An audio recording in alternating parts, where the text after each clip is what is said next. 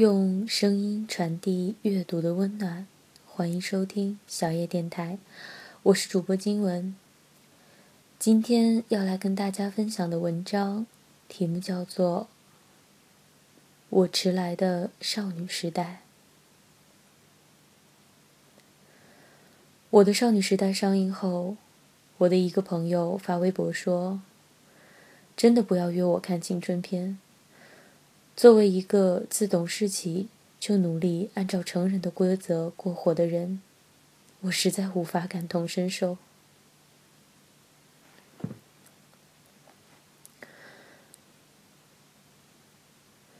我的少女时代上映后，我的一个朋友发微博说：“真的不要约我看青春片。”作为一个自懂事起就努力。按照成人的规则过活的人，我实在无法感同身受。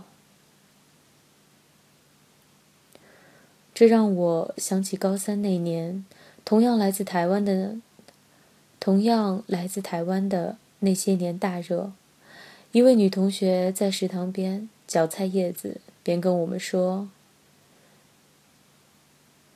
这让我想起高三那年，同样来自台湾的。”那些年大热，一位女同学在食堂边边嚼菜叶子边跟我们说：“能不能以后发达了拍不计时的片子啊？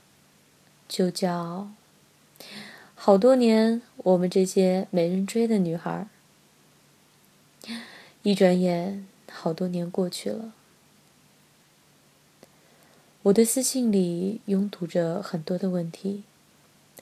有的是关于父母离异后不知道跟谁过，有的是受，有的是受重男轻女思想的影响，得不到好的教育机会，有的是告诉我说，脸上有很大的一块红斑，真的很想去做手术除掉，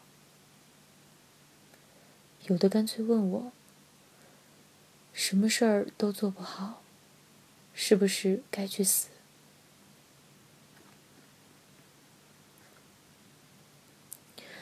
在大人们判定为无忧无虑的年纪，好多人都背着沉重的书包，在夕阳下一点点挪动着步子，不想回家，也不敢去学校。他们不是歌里唱的飞驰而过的少年。我也是曾经当中一个。回想起来难以置信，我这么一个人，居然从小到初中都被硬塞在奥数班里。我感觉自己坐在椅子上一动不动，看着黑板写满再被擦掉，擦掉又被写满。题目从鸡兔同笼变成了牛在山坡吃草，山坡。够牛吃多少年的草？我最怕小测，因为成绩通常都很难看。我记得我考过的人生最低分，十六分。我爸爸来接我，我们过桥的时候，他问起我分数，我低着头说了。他站在原地跟我讲。一个人一次失败不可怕，一次次失败会让人对他绝望的。我那时大概十岁吧。语文课上，老师教过我们分辨“绝望”和“失望”这两个词汇。我模模糊糊的知道那大概的意思。我大哭起来。爸爸拎着公文包，大步的走在前面。我一边哭一边追。我小时候一点也不好看。有一年模范学生评比，班主任推我上去，我当然很高兴，很迅速的写好了演讲稿，还对着镜子练了好几次。有天教导主任过来，他看了看我。然后说：“这个学生代表的发言最后是要录像的。”他头发太短了。班主任心领神会，找了另一个很甜美的女孩代替我。但是他懒得给那个学生准备演讲稿了，就直接问我说：“你能不能把你准备的稿子给他啊？”那天晚上我回家，妈妈在阳台晾衣服的时候，我仰起脖子问她：“妈，我能不能留长头发？”他盯着我看了会儿，然后下了结论：“算了吧，短头发精神。”那个女老师后来调去某个事业单位，大一寒假吧，她突然在 QQ 上找我，问我能不能帮她写个年度的工作总结。我还没回应，她就先发了一堆文件过来供我参考。我愣了好久，终于鼓起勇气回了一行字过去。终于鼓起勇气回了一行字过去。不好意思啊，老师，我寒假要学车，实在有点不方便呢。跟爸妈也说起了这则后续，他们怪我小心眼儿，说这么点事儿能帮就帮吗？我假装听进去了，那样的频频点头，手把碗沿抓得很紧。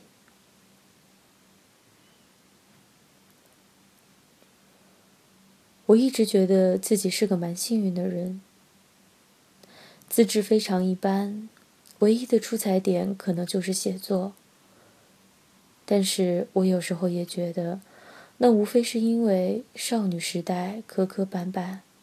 过早的学会了体察和退后，就连我的高中时代真实情况，也并非描述时的汪洋恣肆。我那时候数学很糟糕，爸爸一边监督我，一边在来看我的时候给老师塞红包，想让他多点耐心。我去办公室的时候，刚好撞见。我很慌忙的躲到了门后，不知道该怎么办。幸好后来我长大了，我摆脱了数学，我五官渐渐张开，我有了自己擅长的东西，我对生活终于有了掌控力。但并不是说那些昏沉的往事就不存在了，没有。我常会记起，常会在突发状况面前，变回那个自卑又自傲的小女孩。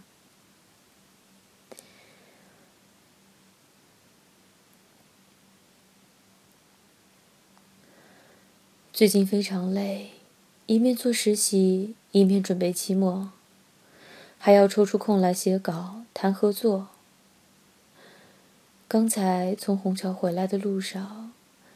我看着暮色四合的高速公路，想我可能是今年交大奔波在这条路上次数最多的学生了。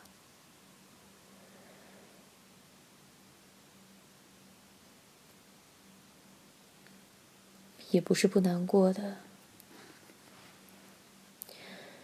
也不是不难过的。人在现实崩坏的时候，常常会想往回忆里逃。可是来路，就，可是来路，究竟也是一片荒芜，无法遮阴蔽日，退无可退，只能再硬着头皮往前走。我真的拥有过少女的时代吗？好像没有。我小时候用的笔记本都是爸妈单位配发的。黑色软皮、公事公办的本子，我没有那种封面五彩斑斓的本子。哪怕现在看来幼稚的很。我十岁的时候，一个亲戚带我去商场，问我要买衣服还是芭比娃娃。我说要芭比，那套芭比大概要八百块钱，在当时算是很昂贵了。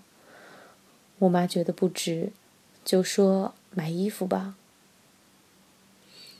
其实衣服穿了两年就丢了，而那套芭比，我惦记了很久。虽然两年前我去商场看过，觉得芭比好丑。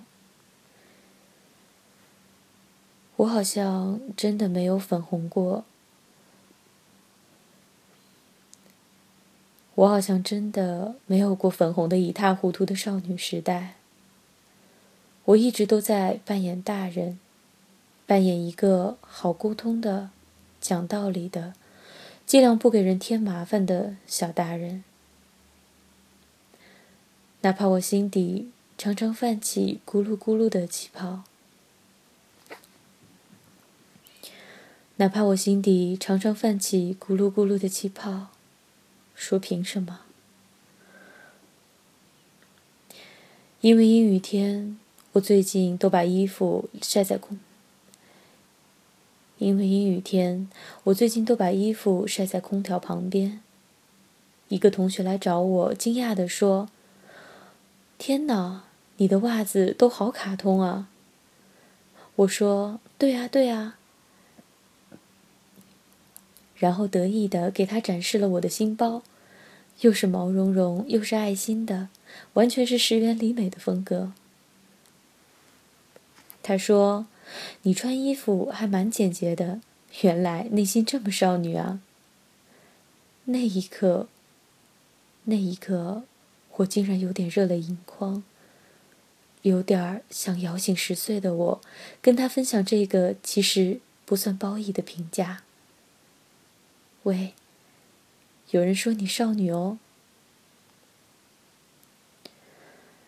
内心还是想被补偿的吧，所以我总是喜欢一些压根没有什么用的东西，比如花，比如吃完胖三斤的蛋糕，比如可以抱着睡的玩偶。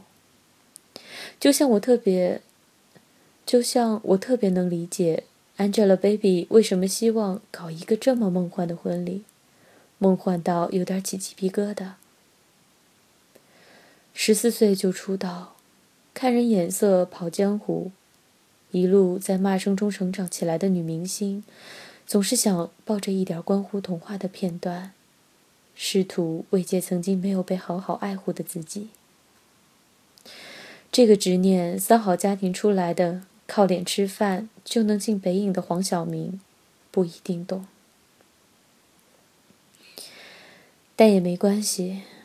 人生很多遭际，都只能自己消化，再自行弥补。对我来说，写作是一种自我修缮的方式。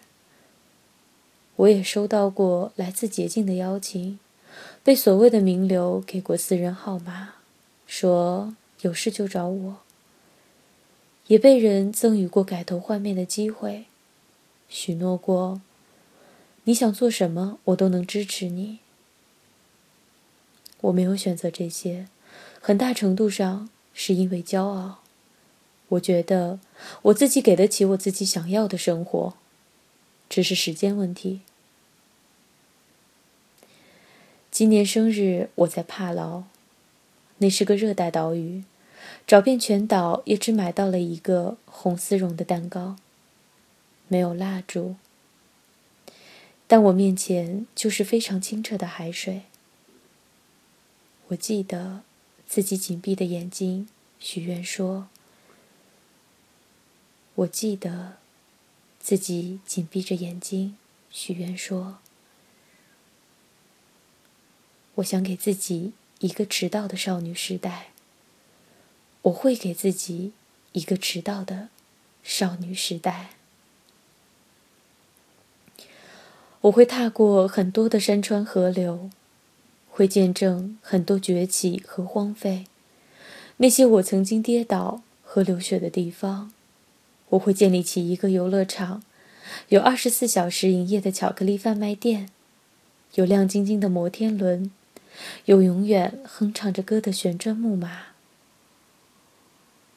那是少女时代我错过的游乐园，是我没有体会过的轻盈和快意。虽然它迟了些，但它是你的。你可以抛开那些恐慌和警惕、焦虑和不安了。你可以光着脚在泥里奔跑，就像踩在云朵上那样。就好像那些快乐不曾缺席，就好像那些快乐不曾缺席。